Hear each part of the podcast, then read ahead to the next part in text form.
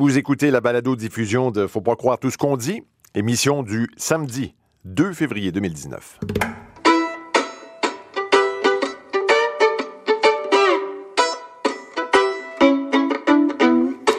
Faut pas croire tout ce qu'on dit, édition du samedi 2 février.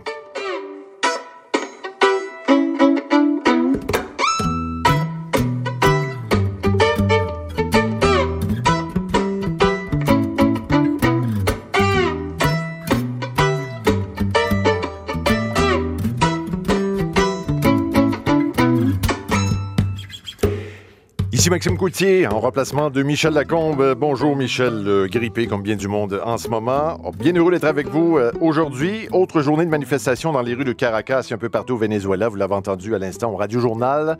Un pays, deux présidents, Nicolas Maduro, héritier de Chavez, et puis l'autre, Juan Guaido, sorti de nulle part, qui promet de rétablir la démocratie, surtout de sortir ce pays euh, du marasme. le Venezuela, un pays euh, en crise, une crise profonde. Hein. On le sait, il manque de tout en ce moment médicaments, produits de base, nourriture, dans un pays qui, à peine quoi, 10-15 ans, nageait dans les pétrodollars. C'était euh, le pays le plus riche d'Amérique latine. Aujourd'hui, c'est tout le contraire. Le prix du pétrole s'est effondré, la manne s'est tarie, le robinet est fermé.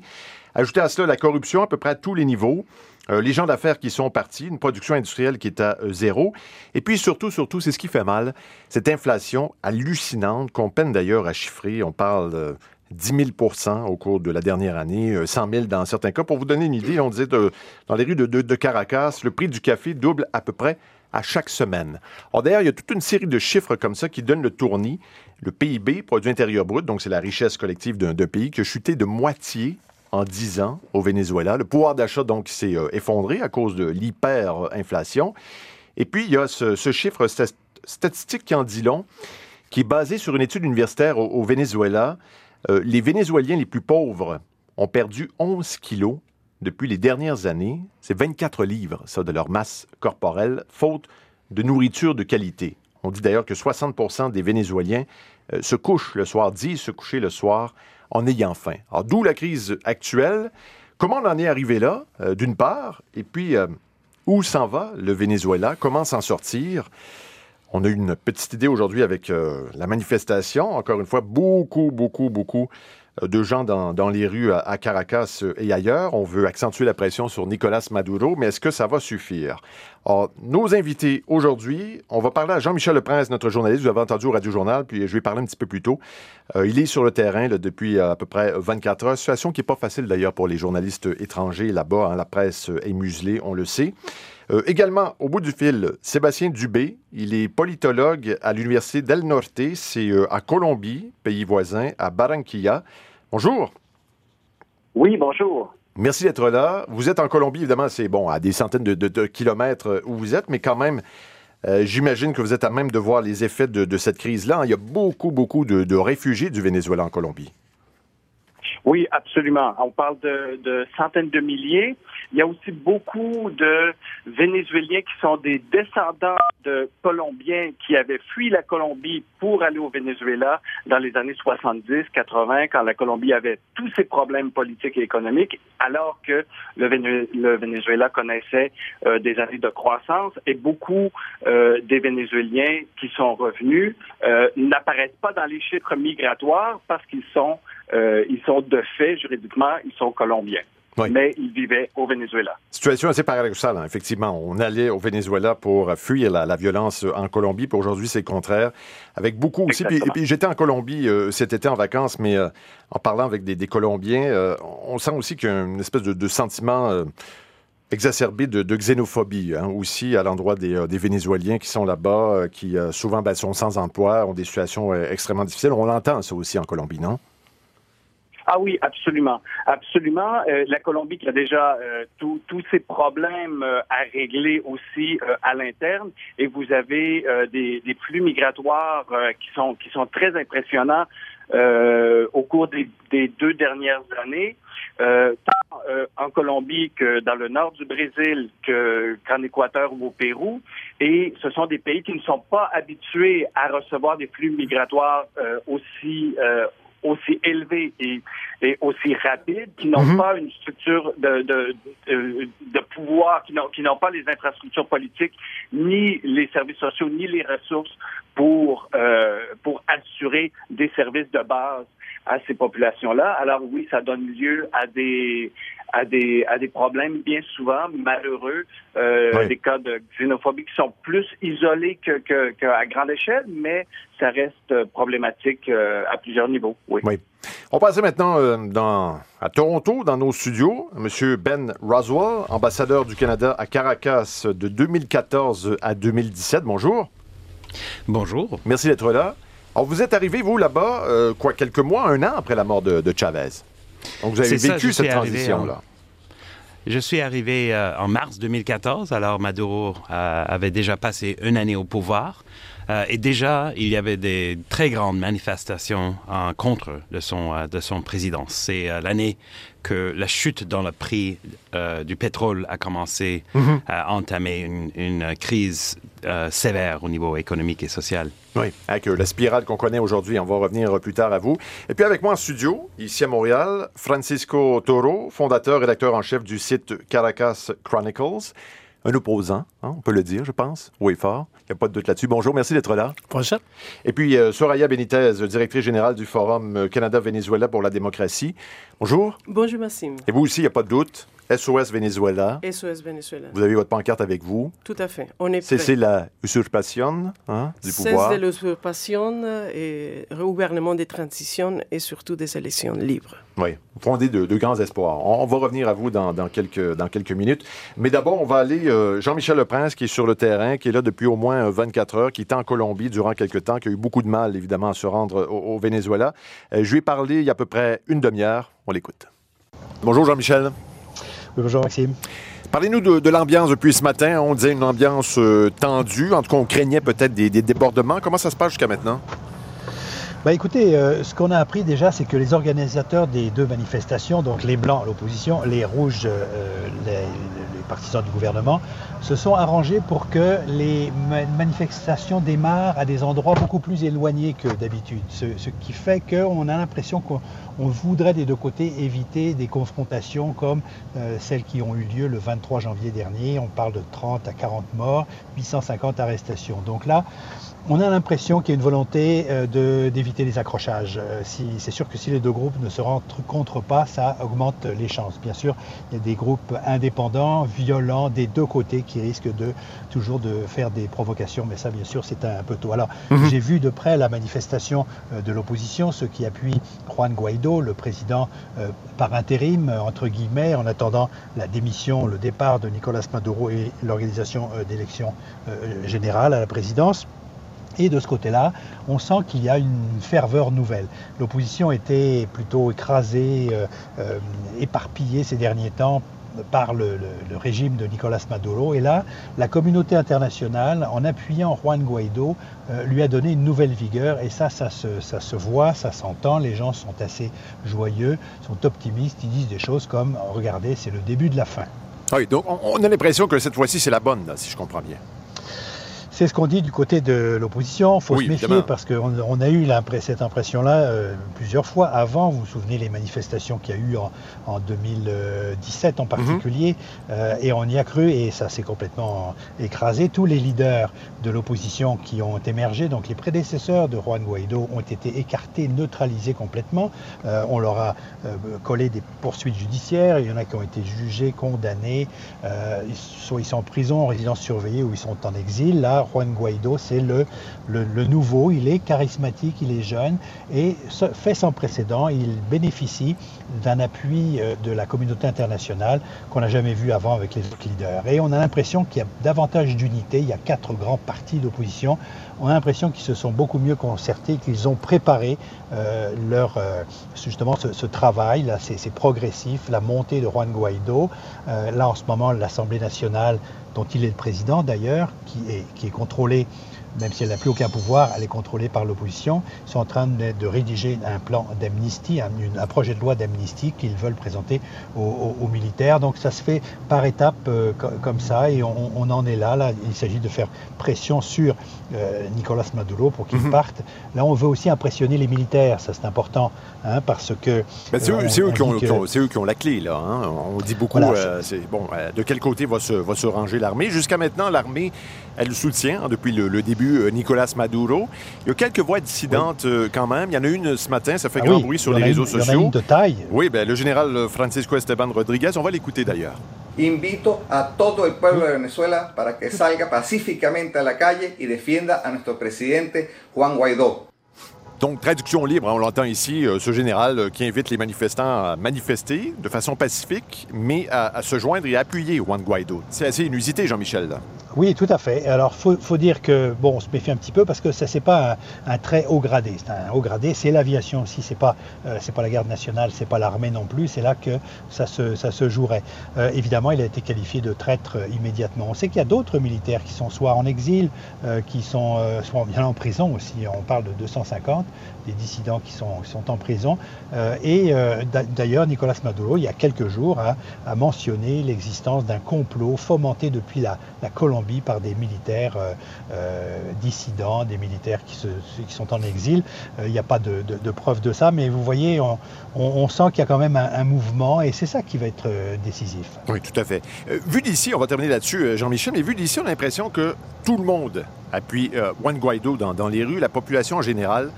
Euh, c'est quoi, c'est quoi le, sentiment, le pouls là-bas? Ben écoutez, ça dépend où vous allez. Euh, si vous allez dans les bastions chavistes, si vous avez tout à fait une autre, histoire. Euh, c'est le, pays est polarisé depuis très très longtemps. Puis bon, vous avez deux blocs qui se détestent profondément, et vous avez entre les deux des gens qui savent pas trop à quoi ils doivent adhérer et, où sont leurs intérêts aussi. C'est important parce que le gouvernement tient beaucoup de gens, pas disons pas en otage, mais le gouvernement, c'est lui qui fournit entre autres la nourriture, euh, bref, des choses comme ça. Donc il y a des, incitations. Si, on voit que euh, bon, la partie est perdue pour Nicolas Maduro, il y aura, des ralliements. Par contre, ce qu'on dit du côté euh, du gouvernemental, et ça c'est très clair et on le martèle, il faut faire vraiment attention à, ça, on essaye de réveiller le patriotisme vénézuélien. on parle d'une invasion américaine à partir de la Colombie. Sur les médias qui sont maintenant pratiquement contrôlé euh, par le gouvernement. Euh, il n'y a plus de journaux d'ailleurs, mhm. pratiquement. Euh, il n'y a plus de télévision d'opposition non plus. Et ce qu'on dit, c'est que ce qu'on voit, c'est que le Venezuela se prépare à une invasion des Américains, etc. Comme autrefois, on parle de l'Afghanistan, on parle de l'Irak, des guerres, des morts, du sang. Bref, on essaye de faire peur au monde avec, ça. Alors, est-ce que ça va marcher? Ça, c'est une autre histoire.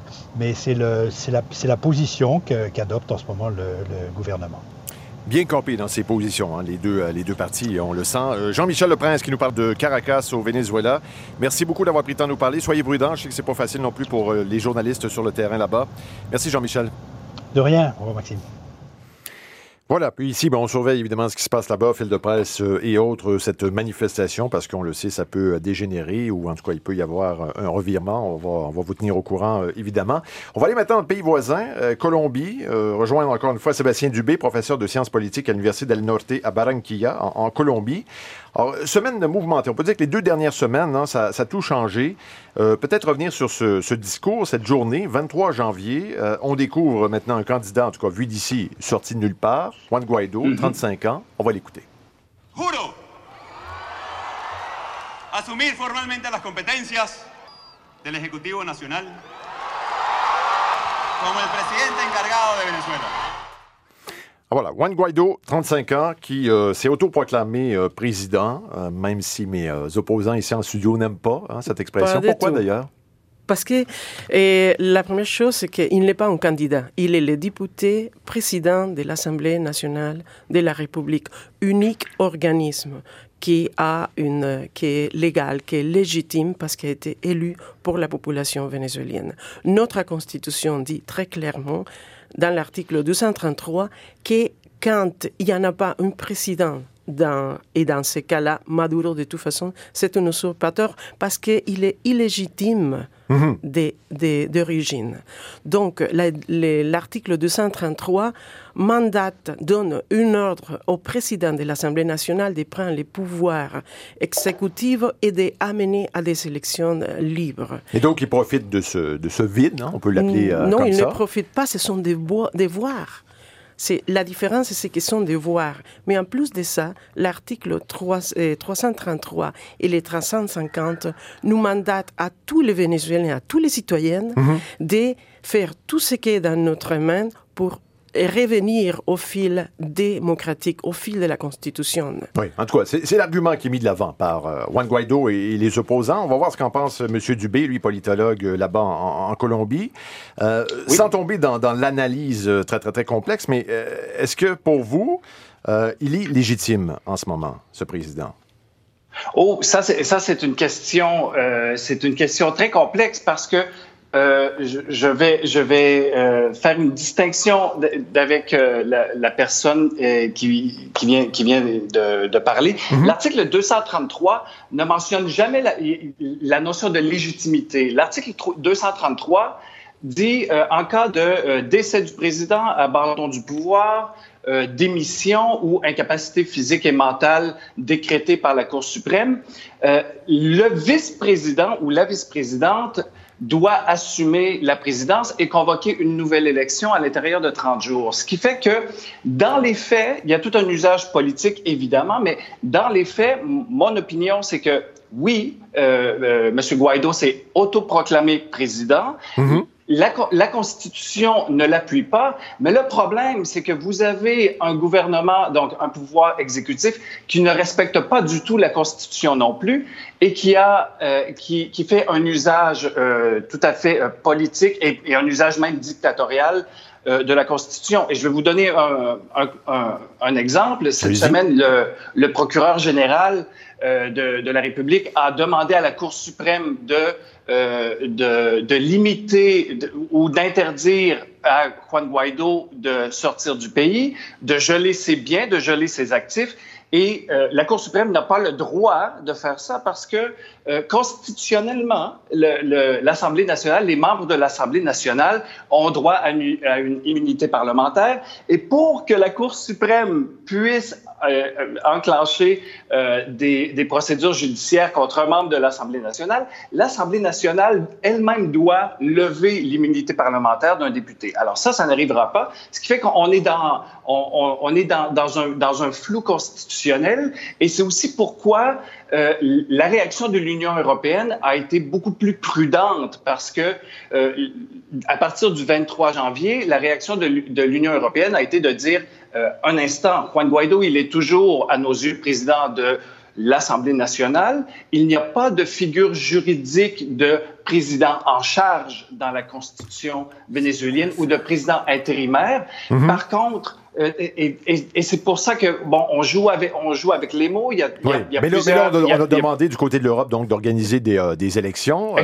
avant dimanche. Bon, visiblement, ça n'arrivera pas. Hein? Mais faisons, sans, sans mm-hmm. tomber dans l'analyse très, très, très fine de la Constitution, c'est loin de nous. Venezuela 101, comment, comment on en est arrivé là? Évidemment, il y a cette spirale qu'on a décrite depuis le début. bon, les années Chavez, euh, Nicolas mhm. Maduro qui, euh, ben, qui prend le pouvoir euh, par la suite, le prix du pétrole qui s'effondre, et là, tout fout le camp, spirale vers le bas avec l'hyperinflation et, tout le reste. Mais comment, comment on en est arrivé à une situation où tout à coup, il y, a, ce jeune homme, 35 ans seulement, Juan Guaido, un peu sorti de nulle part, qui tout à coup devient, là, légitime ou illégitime selon, selon le camp où on se range, mais qui euh, occupe, en tout cas s'autoproclame, même si euh, certains n'aiment pas le, terme, euh, président de ce pays. Ah, mais, ça, c'est tout un processus, à mes yeux, qui se déclenche ou qui s'accélère à partir de 2015. Vous avez l'élection législative, l'opposition remporte clairement l'élection. le pouvoir pour s'assurer de limiter le, le, pouvoir exécutif, le régime Maduro, pour s'assurer de limiter autant que possible le, pouvoir de l'Assemblée nationale, va suspendre quatre députés euh, de la région de l'Amazonie euh, pour éviter que l'Assemblée nationale puisse modifier la Constitution. Par la suite, le, régime Maduro, la Cour suprême va décréter euh, la suspension de l'Assemblée nationale. Ça va être rejeté par la, communauté internationale en, en 2016 et et en réaction à ça, le régime Maduro, d'une façon aussi très discutable constitutionnellement, va convoquer une assemblée, euh, l'élection d'une assemblée constituante dont, euh, dont le processus est, est, totalement biaisé afin de euh, favoriser euh, une élection, de l'élection uniquement de partisans du régime. Et la première chose que fait cette Assemblée constituante-là est pratiquement de, de, geler les pouvoirs de l'Assemblée législative. Donc, mm -hmm. donc, donc, donc, il y a tout ce, tout ce processus-là qui augmente la tension. Et euh, il faudra voir dans les prochaines semaines un peu, plus, un peu mieux comment, comment, comment, se, comment s'est préparée euh, l'opposition. Mais euh, après des années de division interne, euh, et, et, vous savez que même si euh, les Vénézuéliens ont, ont, une très, très piètre euh, opinion de, du régime Maduro, au cours des dernières années, l'opinion publique vénézuélienne était très critique des leaders de l'opposition parce que les, les, divisions internes, les, les les différences entre les, entre les, les, les leaders euh, euh, de l'opposition était très grande. L'incapacité oui. de l'opposition de s'organiser. Mais là, était, visiblement, était elle est, visiblement et, elle, est, elle est organisée, cette, cette opposition, avec euh, et, une figure connue oui. euh, maintenant. C'est peut-être ça qui, qui, change euh, la donne. Restez là, on va revenir à vous. On va oui. aller joindre euh, M. Roswell, Ben Roswell, donc ancien ambassadeur du, euh, du Canada, là-bas au Venezuela, 2014 à 2017. On disait donc qui a vécu la transition. Hein. Vous êtes arrivé là juste après les années de Chavez, le début du, du régime Maduro il y a notre ministre des Affaires étrangères, Chrystia Freeland, le Canada, en fait, qui a été très rapide à, reconnaître euh, la présidence de Juan Guaido. On va écouter la ministre. Nous demandons à Nicolas Maduro de céder le pouvoir à l'Assemblée nationale, la seule institution encore démocratiquement élue dans ce pays selon la constitution du Venezuela. Voilà, c'était il y a moins de deux semaines, le 23 janvier, à propos de Chrystia Freeland. Euh, comment vous expliquez euh, que, le Canada euh, ait agi si rapidement, juste après les États-Unis, en fait? Là? Je crois que la position du Canada est d'écouter les, les, Vénézuéliens. Et nous avons pu le faire depuis des années. Depuis 2015, lorsque le peuple vénézuélien a eu la, der la dernière fois qu'ils ont eu la chance de s'exprimer par les urnes dans une élection libre, ils ont voté massivement pour ces partis d'opposition et contre le gouvernement de, de Maduro. Depuis ce temps-là, ils ont, ils ont tout fait pour lever leur voix contre euh, ce régime euh, autoritaire. Euh, mais le gouvernement Maduro a fermé toutes les portes de la politique, toute la porte euh, au changement constitutionnel. Et en 2017, ils ont, ils ont euh, suspendu la constitution, constitution totalement. Alors, l'action euh, que le Canada a pris le 23 janvier avec presque tous les pays, bon, les pays qui représentent presque toute la population de, de l'Amérique latine, ne mm -hmm. s'est pas produit dans une seule journée. C'est le, le produit de, des années et des années où nous sommes euh, à l'écoute du peuple vénézuélien. C'est pas du tout euh, vrai que le, la population est divisée en deux camps. La division qui se fait au Venezuela, c'est entre une très grande majorité de la population et une très petite cercle de gens au, autour de Nicolas Maduro. Donc le vous, Canada dites, vous dites que la population qui soutient Maduro, euh, c'est marginal. Très, très marginal, oui. Oui. Et il y a deux manifestations aujourd'hui dans les mm -hmm. rues de, euh, de, euh, du Venezuela. Si c'est comme moi j'avais vu en 2017, il y aura des centaines de milliers du côté euh, en appuyant l'Assemblée nationale. Et il y aura des centaines, peut-être 1000, peut-être 2000 qui vont appuyer Maduro. Il y a eu un sondage récemment dans laquelle 84% des, des Vénézuéliens ont appuyé Guaido et 4%, 4 ont appuyé Maduro. Ce n'est pas du tout vrai que c'est un pays euh, polarisé en deux camps. Il y a, oui, il y a une, grand, une grande polarisation, mais c'est euh, depuis 2017, on voit une très grande unité dans la population vénézuélienne. Et je pense que c'est on, perd des fois cette perspective de, euh, de la, la voix des, des, Vénézuéliens. On veut toujours imposer notre perspective sur ce que, ce que vivent les Vénézuéliens. Je pense qu'on devrait toujours être à l'écoute des citoyens et les citoyens sont, euh, sont presque euh, unis sur, euh, sur leur rejet de Maduro et leur appui pour l'Assemblée nationale pour laquelle eux-mêmes ils ont voté. C'est le seul, euh, le seul institution dans le gouvernement du Venezuela qui représente la population. Et c'est pour cela que, euh, que le ministre Friedland mm -hmm. a reconnu l'action de l'Assemblée nationale. Oui. L'action de, euh, de, des représentants élus par le peuple vénézuélien. Il reste que, bon, l'armée, elle est fidèle à, à, Maduro pour toutes sortes de raisons. Il y a des pays aussi hein, qui restent fidèles. Vous l'avez dit, bon, l'ensemble de l'Amérique latine, mais pas tous. Bon, quelques pays qui sont idéologiquement proches, hein, la Bolivie, entre autres, euh, Cuba, le Mexique dans une, dans une moindre euh, façon. Mais deux géants quand même, la Chine, la Russie, qui ont mis en garde les États-Unis, qui ont mis en garde l'Europe également. Il y a une espèce de, de, de parfum de guerre froide. Hein? À l'origine, c'est une crise nationale qui est devenue euh, internationale. Comment vous l'expliquez, ça? Vous qui avez l'habitude a... des, des, grandes relations internationales, cette espèce de, de, de, ouais. de relance de guerre froide là-bas? Bon, dans le monde de 2019, il y a deux perspectives sur la souveraineté. Il y a des pays, comme le Canada, qui croient que la souveraineté repose chez les citoyens d'un euh, pays. Et il y a un autre camp qui croit que la souveraineté reste chez le gouvernement, chez l'État, chez le président même s'il y a une très grande euh, euh, démonstration du rejet d'une population en contre de son gouvernement, un pays comme la Russie, un pays comme la Chine croit que c'est le président qui a le droit de rester au pouvoir. -hmm. Le Canada n'a pas cette perspective et c'est une perspective rejetée par la très grande majorité des, euh, des gens en Amérique latine. C'est une région qui se tient aux normes démocratiques et aux normes de la euh, droit de la personne. Et surtout, le Venezuela, c'est un pays qui était leader en Amérique latine euh, avec une révolution démocratique contre les, les, dictatures militaires dans les années 1950. C'est euh, clair pour les Vénézuéliens où ils croient que la souveraineté repose et c'est chez les citoyens et pas chez l'État. En tout cas, c'est le point de vue de mes deux invités ici euh, en studio. Euh, ils vous écoutent avec attention et euh, évidemment euh, d'accord. avec nous, je le rappelle, Francisco Toro, fondateur et rédacteur en chef du site Caracas Chronicles. vous êtes ici depuis quoi, 17 ans maintenant? 10 ans. Dix ans maintenant. Donc, vous avez euh, vécu ces, ces, ces, euh, ben, ces années hein, de, de, de, régime euh, là-bas. c'est quoi le pot que vous avez? Vous, vous dirigez donc un, un site de nouvelles à partir d'ici, de Montréal, oui, dans votre oui, sous-sol, mais, notre, mais notre rédaction est à Caracas. On a oui. des correspondants dans huit villes au Venezuela.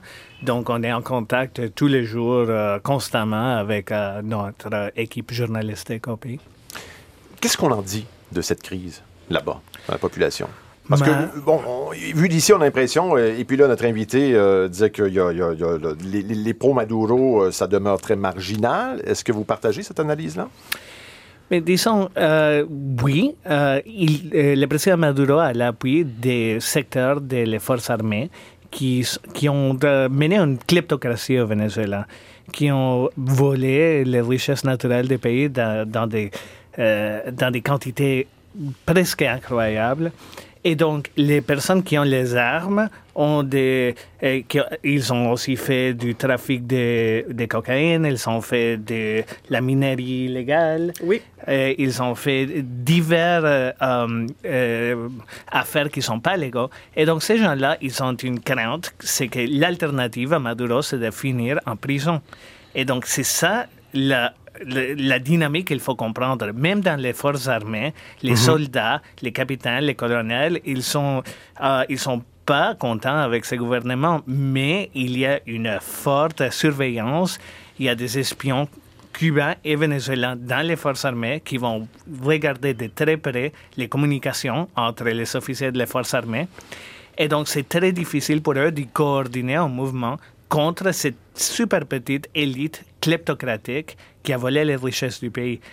Alors, ce qui a changé cette fois-ci, c'est justement que grâce au leadership du Canada, du Pérou, des pays des, des groupes de Lima qui ont, qui ont fait un leadership important au niveau diplomatique, maintenant l'opposition et le président Guaido ont un appui international important et mm -hmm. le gouvernement, le gouvernement n'a pas la capacité d'agir de, de comme ils l'ont toujours fait, de faire des processus légaux, de, de les mettre en prison ou de l'envoyer dans l'exil. Donc, je pense que c'est certainement, il y a quelque chose dans l'air à Caracas, ça se note.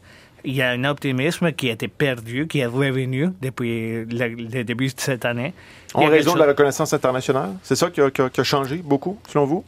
Je pense que ça, c'est fondamental, mais c'est aussi le fait d'avoir une personne mhm. qui Parce que Juan Guaidó, un visage, c'est pas n'importe quel visage. Il s'est démontré un leader extrêmement habile, euh, charismatique euh, et avec une présence d'esprit pour ne pas aller vers la confrontation, pour chercher de mener la crise vers une fin euh, pacifique. Je, je, trouve que les personnes sont euh, électrifiées par le nouveau leadership de ce, de ce, de ce monsieur-là. Oui. Floria Benitez, vous l'êtes vous aussi, hein, électrifié. Hein? Euh, on sent beaucoup d'espoir de votre part parce que vous avez, bon, je rappelle ce T-shirt, cette pancarte, pour vous, il n'y a pas de doute. Ah, euh, vous fondez beaucoup d'espoir.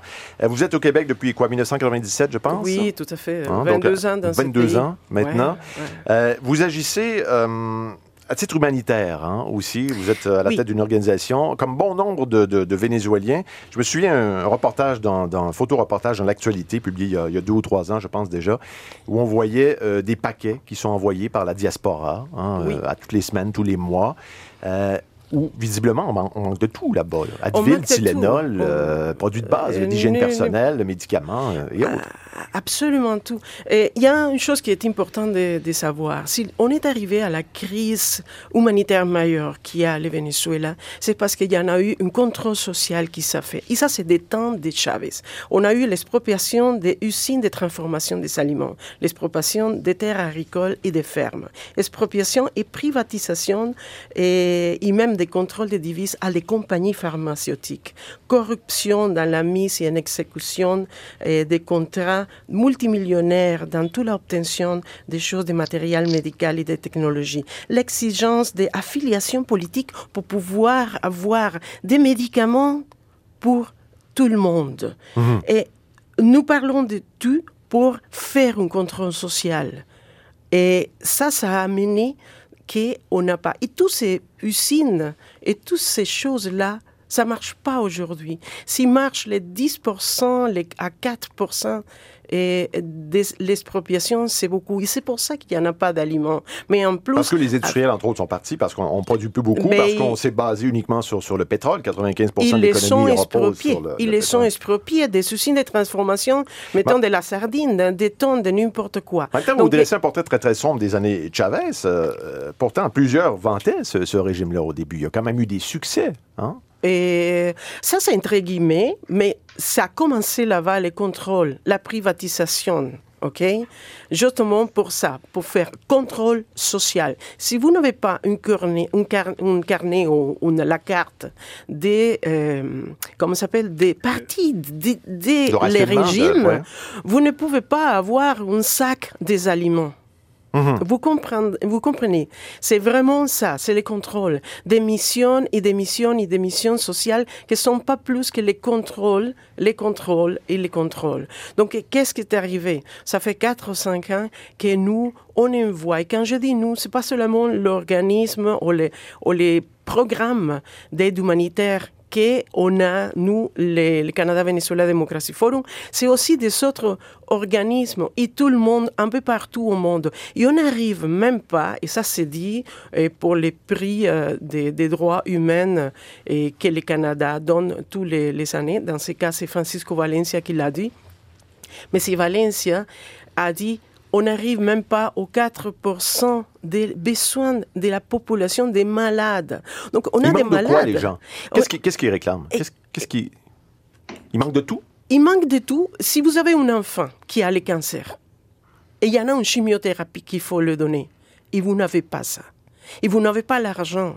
Parce que mhm. l'inflation est tellement grande que vous pouvez et dans, dans un kilo de, de poulet, dans euh, un paquet de papier toilé, ça va les salaires d'un mois d'une personne. Oui. Donc, vous, vous, vous, envoyez quoi? Vous envoyez des, médicaments, la nourriture, produits de base On, a des, on envoie des médicaments et du matériel médical surtout parce qu'on est loin. Et on, ça, on a envoyé des tonnes, des tonnes de médicaments et des tonnes de matériel médical depuis le Canada. Des tonnes. Mais ça se fait dans l'illégalité parce qu'on on ne reconnaît pas du côté vénézuélien la, crise ou, l'aide humanitaire. Ben, hein? C'est plus qu'il ne les reconnaît pas, c'est un blocage. Mhm. C'est un blocage. Donc, on doit y aller de porte à porte pour que, les, des portes, de la porte de notre organisme à la porte des, des maisons des appartements des personnels médicaux qui, petit à petit, vont rentrer ça dans les hôpitaux pour pouvoir se couper. Et quand les choses arrivent, c'est comme Noël pour pouvoir et, faire face à, y faire une intervention chirurgicale, aider une dame à donner la vie à, son, enfant.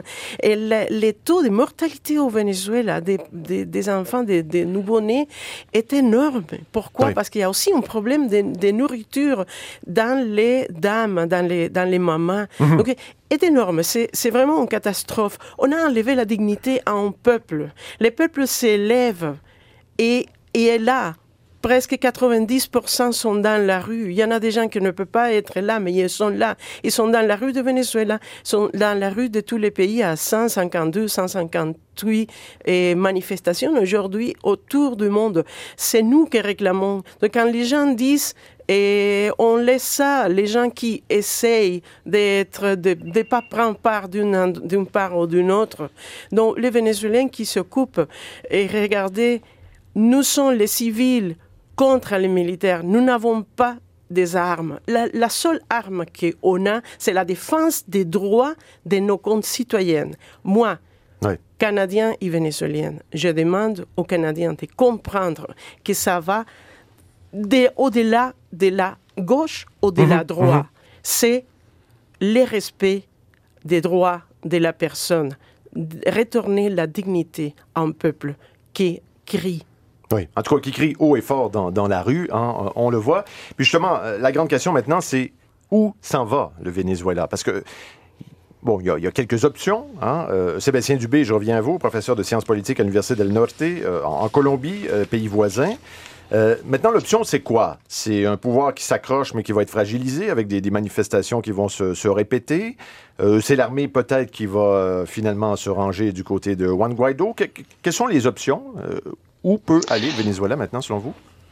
Je pense que pour tous les, tous les éléments que Mme Benitez, euh, M. Roswell euh, ont mentionnés, euh, je pense qu'on est, est vraiment dans un cul-de-sac. Euh, M. Roswell a tout à fait raison. Si le régime avait avait un certain appui populaire, vous pouvez être certain qu'il y aurait eu des élections beaucoup plus libres et transparentes. S'il n'y en a jamais eu dans les dernières années, c'est tout simplement parce que le régime savait qu'il n'avait qu'il ne pouvait que perdre.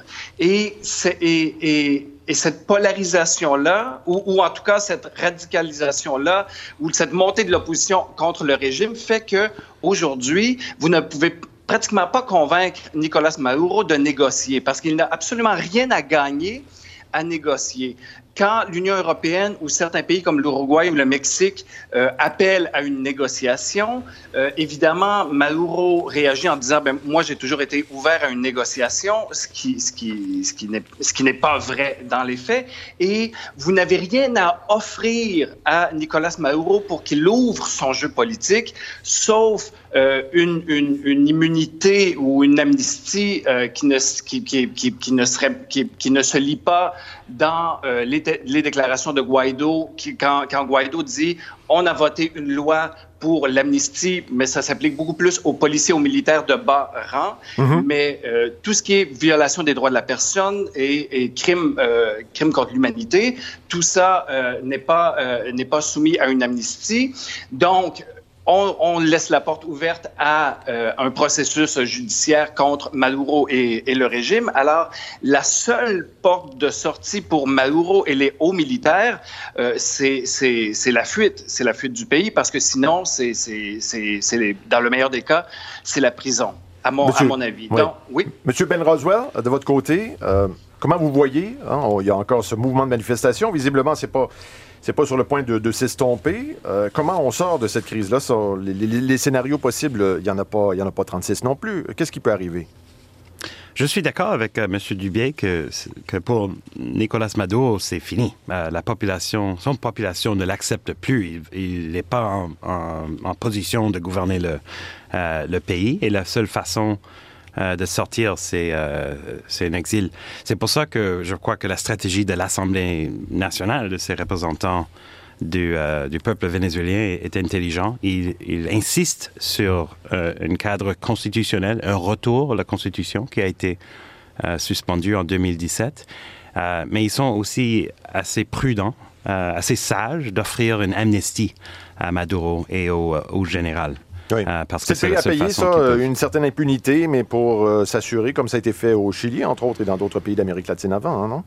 Oui, d'ailleurs, c'est très difficile pour le peuple vénézuélien d'accepter euh, qu'il n'y aura pas de représailles judiciales contre euh, euh, un président qui a tellement diminué son pays à travers ces, ces, années et des gens qui, se sont enrichis massivement dans cette très grande pauvreté que souffrent les Vénézuéliens. Il y a des, gens autour de, Maduro qui, ont, des, milliards et des milliards de dollars. Alors, laisser sortir ces, ces gens-là du pays sera très difficile, mais je pense que c'est une mesure de la dédication à la Constitution et à la voie pacifique et démocratique que l'Assemblée nationale et son leader, Juan Guaido, est, euh, est en train de est, est, prête à accepter cette, euh, cette résolution. Il y a aussi le groupe de Lima. N'oublions pas que le Canada est hôte mm-hmm. de Donc c'est ce, groupe qui est formé ce sont des pays d'Amérique latine plus le, Canada entre autres là. Oui, c'est ça. Et euh, la prochaine réunion sera à Ottawa lundi dans deux jours. et c'est une occasion pour la communauté régionale euh, de se mettre d'accord sur euh, les prochaines étapes pour appuyer cette demande vénézuélienne pour le retour à la souveraineté euh, populaire, mhm. de commencer à dresser les conditions, à préparer les conditions pour un gouvernement de transition et pour une élection. Et j'espère aussi une, occasion pour les, les, pays du, de, de, la région, y compris le Canada, de faire un appel aux pays qui sont en train d'ingérer dans la politique étrangère, ou pardon, dans la politique euh, interne du pays, comme la Russie qui a envoyé des, euh, forces militaires, comme la, Chine qui subventionne le, régime de Maduro. Maduro les Russes, qui assurent la sécurité personnelle maintenant de Nicolas euh, Maduro. Francisco Toro, en, studio, je rappelle, donc rédacteur en chef du site caracaschronicles.com. je posais la question à Jean-Michel au début, hein, dans la rue. Euh, est-ce que les Vénézuéliens pensent que là, cette fois-ci, c'est la bonne? Parce que c'est pas la, première fois qu'on descend dans la rue au Venezuela. Il y a eu des, euh, manifestations assez violentes, hein, réprimées en, août 2017, je pense, de mémoire. il y en a eu plusieurs. Euh, est-ce que cette fois-là, vous pensez que ça y est? Mais c'est très difficile à, dire. Je pense qu'il y a un grand espoir. C'est clair que Nicolas Maduro n'a jamais été tellement isolé. Euh, lors de son euh, juramentation, comme, euh, quand il a juré comme nouveau président, mm les sept mois, il a été reconnu par presque personne. Il y avait seulement des représentants de quatre ou cinq pays, là, la Bolivie, le Nicaragua, la Cuba, et la Ossétie du Sud, qui n'est pas, même pas reconnu internationalement. Donc, disons qu'il est très, très seul et je pense que même les militaires, ils ont compris que c'est fini. Alors, oui, c'est fini pour Nicolas Maduro, mais ça, ne veut pas dire que demain, Juan Guaido va devenir président et ça va être très simple comme, transition. Les militaires vénézuéliens vont vouloir avoir une voix forte pour choisir le, nouveau gouvernement. Ils vont vouloir l'impunité et ils vont chercher, je pense, de rejeter Guaido et de mettre une autre personne qu'ils peuvent contrôler à sa place. Ça, c'est un risque important. Là. C'est Tomber dans, dans une, droite dictatoriale, ou en tout cas un régime, un régime fort euh, où on passe d'un de, régime euh, socialiste à, un autre euh, qui est complètement à l'autre bout du spectre, mais qui ne serait pas mieux finalement. Ou, mais c'est pas ce qu'il y a de pire. On peut très bien imaginer une situation où une partie des forces armées prend parti avec Guaido et une autre avec Maduro. Donc, je pense qu'il y a un risque de guerre civile en ce moment au Venezuela. C'est, c'est pas trop dire. Vous y croyez ça? Ouais. Je pense que c'est, c'est pas un grand risque, je dirais, dirais en 5%, mais en 5% de risque extra grande catastrophe, c'est pas peu. Donc, euh, il faut être super prudent en ce moment. Et les pouvoirs internationaux doivent agir avec prudence, doivent donner à Maduro et à ses généraux des, les possibilités d'échapper, de s'évader du Venezuela euh, si possible, parce que s'ils s'agissent trop agressivement en ce moment, on, on pourrait déclencher une vraie catastrophe. Madame Benitez, est-ce que vous croyez à cette hypothèse-là, vous? Et bon, je suis une protectrice de l'espoir. Donc, je pense qu'on est arrivé. Euh, c'est sûr qu'on ne veut pas une invasion ou une autre invasion parce qu'on est envahi pour les Cubains.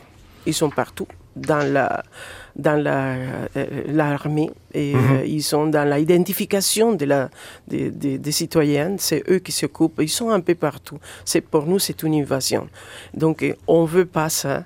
Et euh, on, est, on a vraiment l'espoir que ça va finir, ils qui vont partir, on va les ouvrir une fenêtre. Le futur va parler parce que euh, la vérité, c'est que si vous êtes criminel et euh, contre les droits de la personne, c'est pas le Venezuela à décider qui est amnistie, qui a une amnistie ou non. C'est pas à nous de décider, ça se prescrive pas, c'est correct et c'est comme ça. Mais il faut la seule négociation, Guaido l'a dit, la seule négociation qui existe, c'est à quelle heure vous allez partir. Monsieur Dubé, euh, pour la suite des choses, transition, oui, transition vers la démocratie, comment s'assurer qu'on ne tombe pas dans un autre type de gouvernement?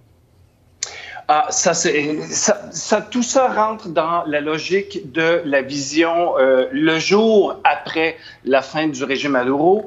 Euh, dans quelles conditions on, on, tient une élection présidentielle euh, libre et transparente avec euh, observateurs, observateurs internationaux? Parce qu'aujourd'hui, euh, le, le, le tribunal électoral est complètement euh, dominé par le régime. Alors, ce n'est pas seulement si Maduro part, euh, on organise une nouvelle élection, il faut aussi déterminer dans quelles conditions, qui organise euh, l'élection. Et ça, ça, ce sera partie, euh, ça fera partie de, la prochaine négociation. Mais je dirais que peut-être, je suis un peu plus peut-être optimiste que M. Taureau dans le sens où je ne vois aucun acteur politique actuellement qui n'a intérêt à ce qu'il y ait augmentation de la violence. Aucun pays latino-américain n'a intérêt à ce que les conditions sociales et politiques et économiques euh, continuent à se dégrader au Venezuela. Les États-Unis n'ont pas intérêt à euh, intervenir militairement non plus. Donc ça, c'est peut-être de, de, de, bon augure